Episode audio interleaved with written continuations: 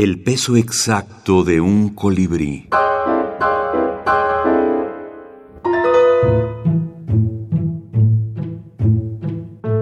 Minificción y cine. Adaptación cinematográfica. César Abraham Navarrete Vázquez.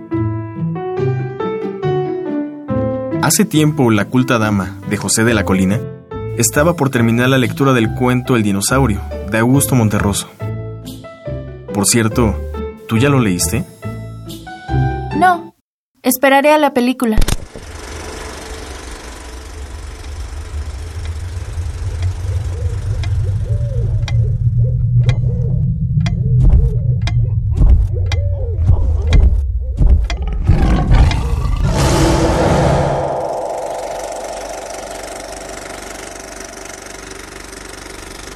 Microfilmes en prosa.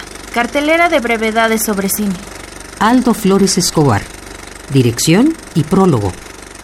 Bueno, en realidad, como decía, la relación entre la minificción literaria y el cine, yo la entiendo como más bien este otro terreno de la minificción audiovisual.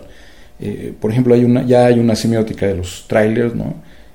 ya hay estudio de, eh, que distingue los, las minificciones audiovisuales de carácter clásico, moderno y posmoderno o eh, la identificación de los componentes formales, ¿no? inicio, final, el programa narrativo que contienen ambos, la teoría incuativa, el estudio de fin, sonido, puesta en escena, montaje, todo esto es un campo específico del lenguaje audiovisual y que, claro, tiene una, un, campo paralelo en el estudio de la, de la minificción, que es completamente diferente cuando se trata de textos narrativos y cuando tenemos textos de, que son propiamente minificcionales. ¿no?